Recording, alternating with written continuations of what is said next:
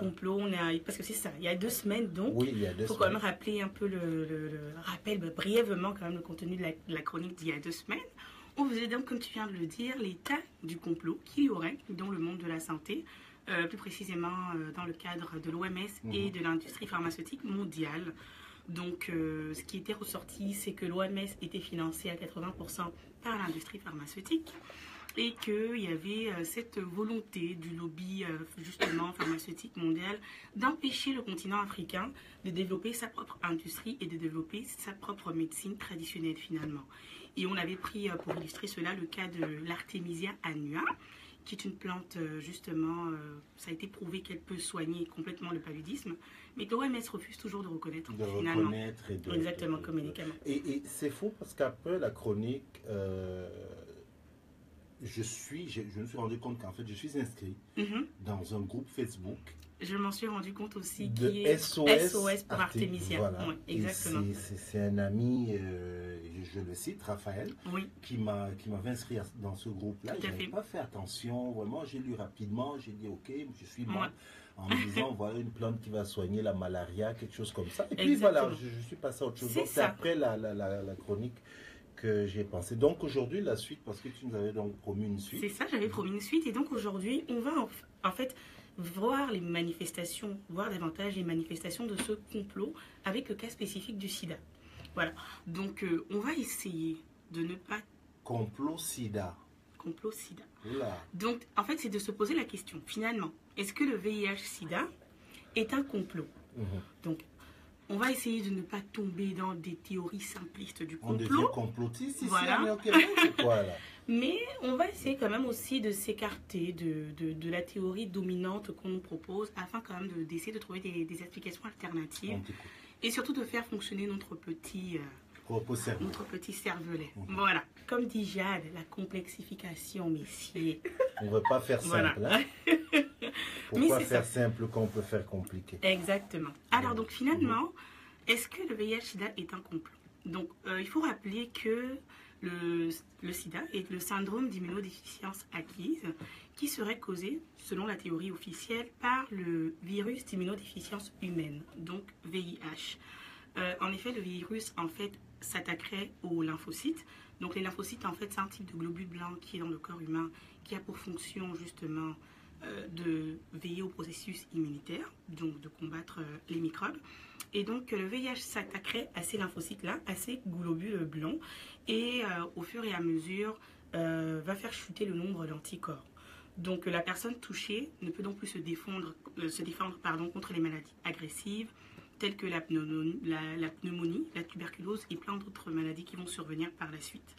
Donc la personne finalement ne meurt pas du VIH, mais des maladies qui vont être causées par l'absence euh, de globules blancs dans le corps pour pouvoir s'opposer à toutes ces maladies-là.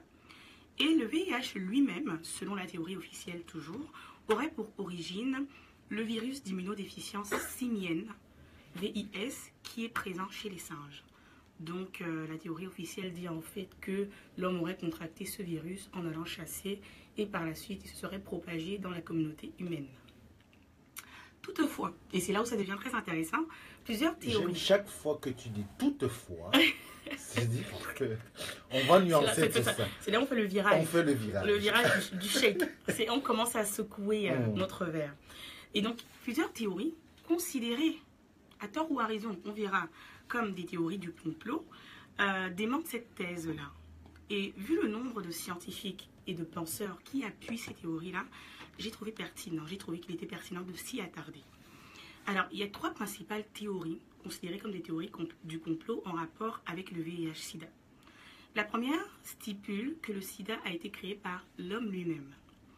Plus précisément, Robert Strecker, qui est un pathologiste américain, et la vidéo est disponible sur YouTube, la vidéo de son exposé, je la mettrai euh, en source évidemment, euh, dit que le virus du sida est tellement différent dans sa structure et dans sa façon de se manifester que c'est impossible qu'il ait été créé par la mère nature. En fait, il trouve et il pense, il prouve dans son discours que ce virus a plutôt été fabriqué par l'homme, plus précisément par les, les Américains, les scientifiques a- euh, américains, avec surtout pour but d'éliminer la population noire et la population homophobe. Donc si je prends juste l'exemple des États-Unis, euh, le VIH touche beaucoup plus la population noire et les homosexuels. Alors, selon cette théorie aussi, justement, de cette théorie aurait découlé une théorie, euh, on va dire, confessionnelle, disant justement que euh, le fait que les Noirs et les homosexuels aux États-Unis soient les plus touchés par la maladie découlerait d'une malédiction divine. Donc c'est pour dire à quel point justement il y a tout un construit autour de ça. Cette même théorie, donc SIDA créée par l'homme, est appuyée aussi par Boyd Graves, qui est un avocat afro-américain en droits humains internationaux. Il soutient la thèse en affirmant en fait que le virus a été fabriqué puis diffusé à travers un projet de recherche secret qui s'appelait US Special Virus Program, qui aurait duré de 1948 à 1978. Faut rappeler que la première apparition vraiment euh, euh, exponentielle du, virus du sida, c'est vers la fin justement euh, des années 70. Donc ça pourrait faire du sens. Et dans le cas des homosexuels, beaucoup plus précisément, l'épidémie aurait éclaté à travers une campagne de vaccination contre l'hépatite D, donc vaccin qui en fait serait, aurait été infecté par le sida. Et aussi rappelé dans les années 70, quand le virus apparaît, il ne s'appelle pas virus sida. Mhm. On l'appelle le cancer gay, mhm. justement, aux, États-Unis. Donc ce sont des, remises en perspective qu'il faut faire. Qu'en est-il du continent africain selon cette théorie? Le virus aurait par la suite fait son apparition sur le continent africain à travers une campagne de vaccination organisée par l'OMS euh, à cette époque, alors même que les vaccins auraient été contaminés. Je rappelle un chiffre, justement, je profite de l'occasion pour dire que plus de 60, 67% de la population séropositive mondiale se trouve en Afrique subsaharienne. Donc justement, ces chiffres viennent euh, renforcer les questions à savoir s'il n'y a pas vraiment un complot. Euh, euh, ce chiffre-là amène certains penseurs à, à, justement établir le fait que le virus aurait été propagé sur le continent africain pour diminuer la surpopulation qu'il y aurait sur le continent. On verra. Est-ce que c'est vrai ou c'est pas vrai?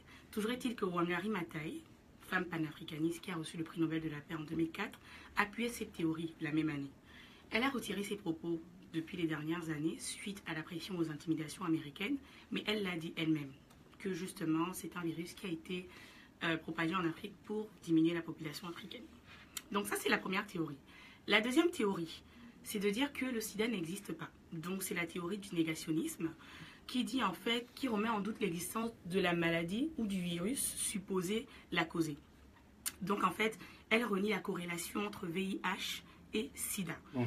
Euh, plus précisément, ce sont des scientifiques euh, du nom de Mark Griffiths, Peter Duisberg ou encore le groupe PERT qui pensent que le VIH ne provoquerait pas nécessairement le SIDA. Toutefois, la théorie a perdu un peu de sa crédibilité avec l'avènement de la trithérapie, justement, qui permet aux patients de vivre beaucoup plus longtemps avec la maladie et cette théorie euh, qui dit que le sida n'existe pas a été affaiblie avec le temps. Et la dernière théorie, donc j'ai dit qu'il y en avait trois principales, c'est de dire que le VIH serait né d'un accident expérimental. Donc, accident expérimental causé en fait par Hilary Koprowski, qui en fait euh, a été reconnu comme coupable de cet accident, mais protégé par la communauté scientifique par rapport euh, à toute la popularité qu'il a au sein de cette communauté-là. Donc, selon cette théorie, le virus en fait serait passé du singe à l'homme à travers une campagne de vaccination contre la polio entre 1955 et 1960 en RDC. Donc, à l'époque, ça s'appelait le Congo belge. Et le scientifique en fait est accusé d'avoir utilisé euh, des reins de chimpanzé pour fabriquer euh, le vaccin, cela sans considération euh, de tous les effets sanitaires qui peuvent être associés à cette pratique-là.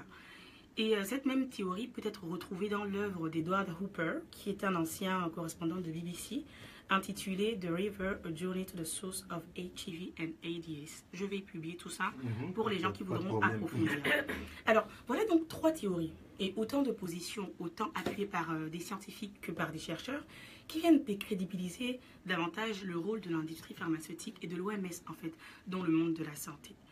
Euh, ces théories en lien avec le sida, théorie du complot, la question reste légitime. On peut croire comme on peut ne pas y croire. Elle est légitime. Elle est légitime parce que, comme je le dis, elles ne sont pas appuyées par des chercheurs et, et, euh, et, des penseurs par hasard.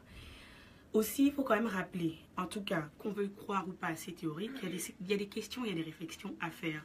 Notamment le fait qu'il n'y a toujours pas de vaccin pour ce virus. Un virus qui existe quand même depuis... Euh, plus de 40 ans il n'y a toujours pas de vaccin. Avec toutes les, les avancées scientifiques qu'il y a dans ce monde, avec tous les progrès scientifiques et technologiques, il n'y a toujours pas de vaccin pour ce virus. Dès qu'on l'a, on l'a à vie. Ça vient, remettre, ça vient renforcer la théorie du complot. L'existence naturelle du virus qui proviendrait des singes, comme je l'ai dit, Wangari Maathai l'a remis en question, parce qu'il faut savoir quand même Elle n'est pas la seule. hein. elle n'est pas la seule. Les singes sont présents dans l'environnement humain depuis des siècles et des siècles. Pourquoi aurait-il attendu le XXe siècle pour justement tout d'un coup manifester ce VIS-là et que ça aurait touché les hommes? Donc il y a matière aussi à se questionner là-dessus. Ensuite, je vais citer deux euh, auditeurs qui ont apporté des points très importants, dont Chris Anaki qui dit que, comme je le disais, il n'y a toujours aucune avancée. Le traitement du VIH-Sida est très très coûteux il faut quand même le rappeler, ce qui justement représenterait une mine d'or en fait pour l'industrie pharmaceutique, hein, les antirétroviraux, les médicaments que ça prend. Et il y a les médicaments, mais aussi l'industrie des préservatifs, qui aujourd'hui s'est fait un business énorme sur les besoins humains, justement, que représentent tout simplement les rapports sexuels en rapport avec tout ce qui est maladie sexuellement transmissible. Mhm. Donc il y a tout ça aussi qu'il faut questionner. Et il y a un autre auditeur, Ted Stéphane, qui fait quand même rappeler qu'il y a un médicament révolutionnaire qui a été mis en place euh, en 2016. L'annonce a été faite euh, en 2016 et le médicament a été élaboré par un professeur, Donassem Avungu, d'origine gabonaise. Le médicament s'appelle Immunorex DM28. Et depuis l'annonce de ce médicament, le professeur en question est l'ennemi numéro un des lobbies pharmaceutiques, de l'industrie pharmaceutique mondiale, et euh, son médicament a été décrédibilisé euh, dans la communauté internationale, entre guillemets. Donc autant de choses, autant de, de, de questions en fait, qui viennent justement renforcer toutes ces théories-là. Pourquoi si on trouve un vaccin, pourquoi ne pas l'essayer justement pour, éradiquer la maladie? Est-ce que c'est pas pour justement continuer tout le financement euh, que la maladie crée auprès, euh, de, l'industrie pharmaceutique? Et euh, je vais conclure avec quand même la question suivante. La question suivante est-ce qu'il n'y a pas des moyens de sortir de ce complot finalement, notamment pour le continent africain Est-ce qu'il y a des moyens de soigner une maladie telle que le sida, si c'est vraiment un complot Euh, La piste de recommandation que j'ai en, en lisant, que j'ai un peu documenté, et que moi-même, euh, sur un point, un point de vue personnel, je peux apporter, c'est que la prise de conscience actuelle, tout à l'heure tu parlais d'une page Facebook justement, SOS Artemisia, démontre en fait que euh, la prise de conscience qu'il y a autant sur le continent africain que sur la diaspora, notamment à travers les médias sociaux, représente, je pense, une arme justement pour la mobilisation et la reconnaissance de notre médecine traditionnelle et de nos plantes. Mhm. Je pense que plus il y aura mobilisation, plus il y aura prise de conscience à ce niveau-là, plus ces questions-là seront prises en compte. Elles le sont déjà beaucoup plus d'il y a plusieurs années.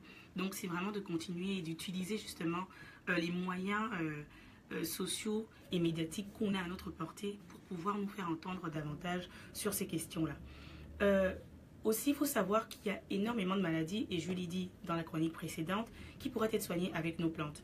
Yaya Jammeh, l'ancien président gambien, lui, il dit, il avait dit que le sida peut être soigné en trois jours avec des plantes médicinales.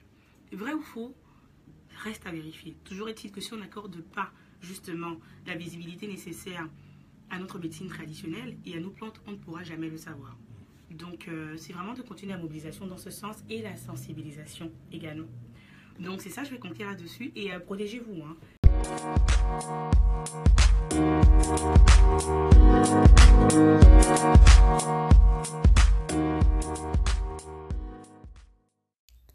Merci d'avoir écouté Néo-Québec. Vous pouvez retrouver toutes les vidéos des chroniques sur notre page Facebook où nous diffusons nos chroniques live tous les jeudis matins. N'hésitez pas à vous abonner également au podcast sur la plateforme que vous préférez, à recommander, partager et nous laisser vos commentaires. Cela aide toujours. Un lien est disponible dans les notes des épisodes pour nous laisser des messages audio que nous pourrons écouter et pourquoi pas partager dans un prochain épisode. Et pour conclure, on vous laisse avec une citation de Haute Lord. Lorsque nous parlons, nous craignons que nos mots ne seront pas entendus ou accueillis, mais quand nous sommes silencieux, nous craignons toujours. Il est donc préférable de prendre la parole.